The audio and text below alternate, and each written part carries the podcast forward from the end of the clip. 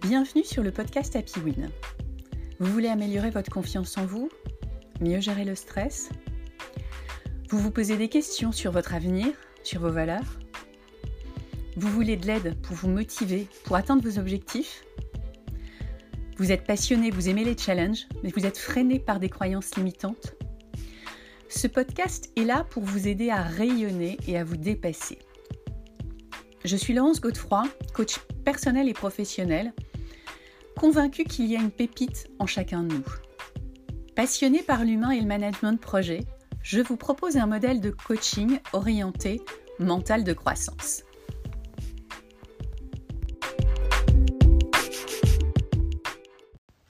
Bonjour à tous, j'espère que vous allez bien. Je suis ravie de vous retrouver pour le 41e épisode d'Happy Win. J'ai pris un peu de retard dans la publication de ces deux derniers épisodes. J'essaye néanmoins de maintenir les semaines de publication. Il s'agit juste d'un décalage en termes de jours de publication dans la semaine. Les thèmes traités dans cette série du bien-être mental sont touchy et nécessitent beaucoup de recherche. Alors, dans cette série du bien-être mental, je vous propose aujourd'hui d'aborder le stress. Qu'est-ce que le stress? Quel est son impact sur notre corps, sur notre cerveau, sur nos comportements? Qu'est-ce que le bon stress et le mauvais stress? Comment manager son stress pour une vie plus sereine et plus performante? Et si le stress était nécessaire à notre équilibre? Et si le stress avait des côtés positifs? Et si la prise de conscience et le choix de notre attitude nous permettaient de trouver ce juste équilibre? Et si finalement le stress devenait notre meilleur ami? Et si c'était ça la clé? Allez, une petite définition pour commencer. Le stress, c'est pas juste un sentiment de malaise, c'est vraiment une réaction biologique à une stimulation extérieure. Cette stimulation extérieure peut être physique, psychique ou sensorielle. Et cette stimulation nous alerte de façon à ce que l'on s'ajuste, à être plus rapide, plus performant, à nous mettre en mouvement, à nous protéger, etc. Ça peut être la peur qui nous incite à nous protéger, un bruit qui nous incite à bouger, un événement désagréable qui nous demande de réagir par la colère, la tristesse, etc. En situation de stress, notre corps produit des hormones, les hormones du stress, l'adrénaline et le cortisol. Ces hormones ont pour objectif de nous aider à répondre à la situation, à nous adapter. Elles mettent notre corps en hypervigilance, elles augmentent notre rythme cardiaque, notre respiration. Elles diminuent le taux de sucre dans le sang pour utiliser toute l'énergie nécessaire. Elles envoient du sang dans les muscles pour que l'on soit capable de se battre ou de s'enfuir. Et grâce à cette décharge d'adrénaline, notre organisme est capable de décupler ses forces mentales et physiques.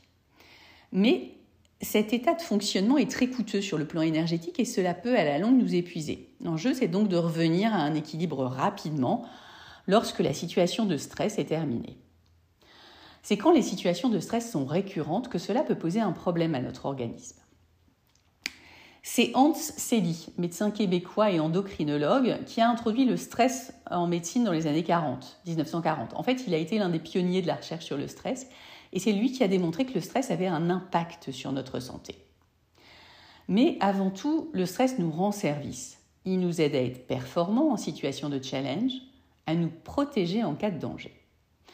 Le stress pourrait donc être notre meilleur ami, un peu comme pour l'échec. Pour cela, l'enjeu c'est de prendre conscience de cet état, de l'accepter, pour mieux le gérer et surtout pour ne pas lui résister. Ne dit-on pas d'ailleurs, tout ce à quoi tu résistes persiste.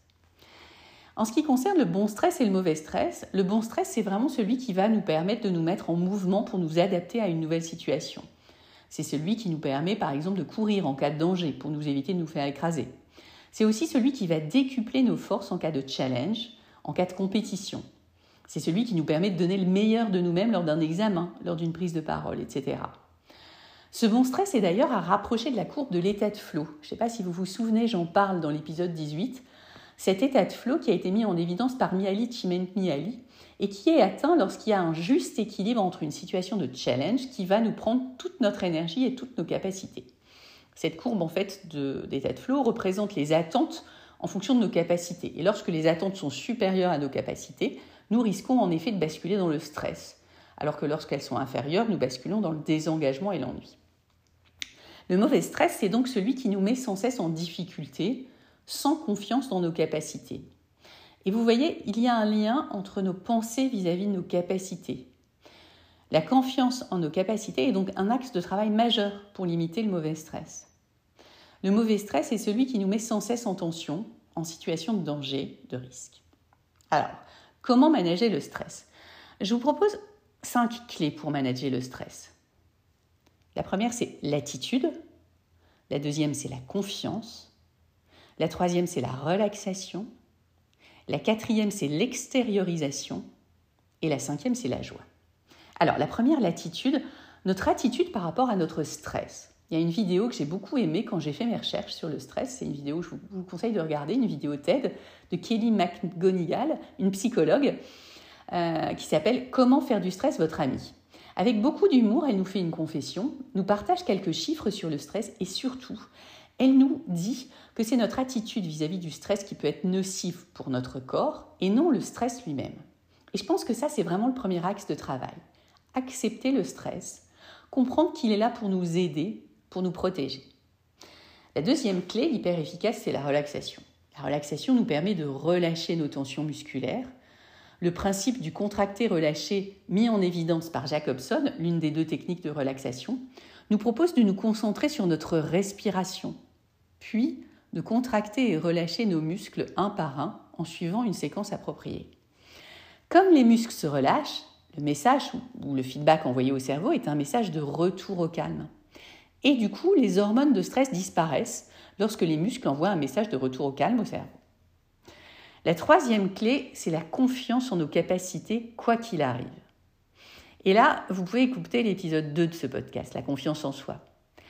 Avoir confiance en soi, en ses capacités, s'observer avec bienveillance et avec respect sont les clés d'une attitude sereine et non stressante. La, quatrième clé, c'est l'extériorisation.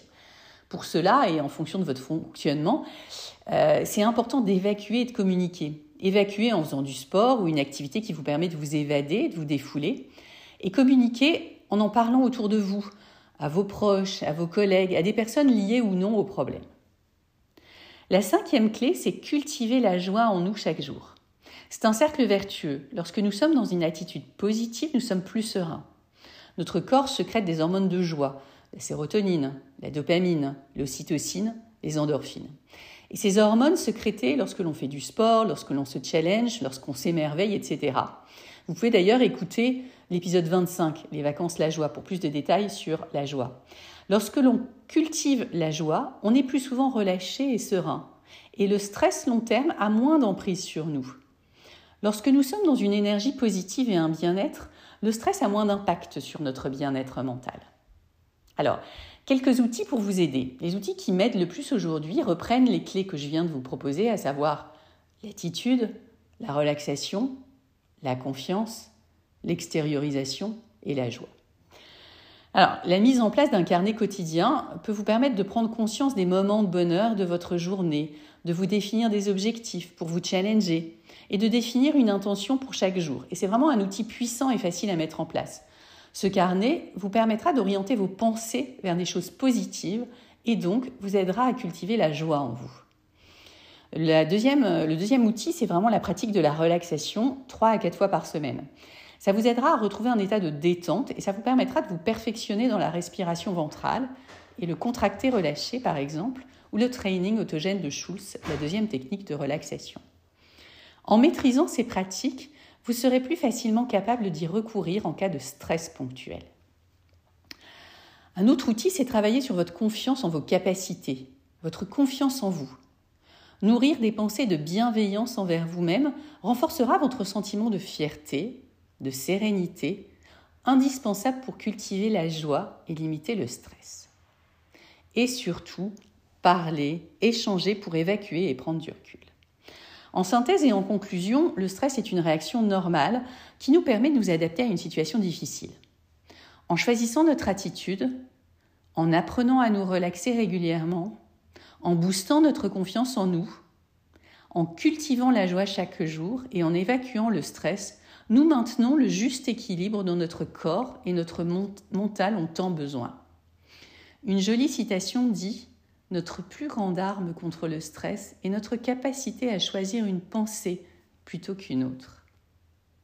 Choisissez vos pensées de confiance, de joie. Respirez et souriez. Même si la situation est difficile, votre efficacité sera générée par votre capacité à accepter et à faire face avec toute votre énergie positive. Allez, go, go, go. Je vous souhaite de la joie, de la relaxation et un peu de stress pour vous sentir vivant et vivre la meilleure version de vous-même.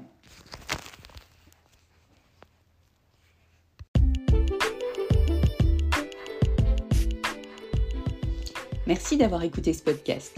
Si vous aimez et si vous souhaitez le soutenir, n'hésitez pas à donner une note 5 étoiles sur Apple Podcast et à laisser un commentaire.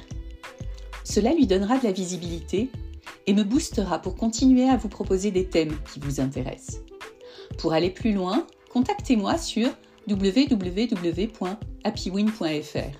Je vous proposerai un coaching personnalisé pour répondre à vos besoins. Le bonheur est un état d'esprit, la bella vita est mon mantra. À bientôt pour un prochain podcast. Très belle journée et n'oubliez pas, la réussite est en vous.